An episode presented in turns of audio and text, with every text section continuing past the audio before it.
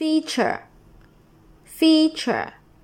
F e a t u r e. Feature. Feature 名词特征。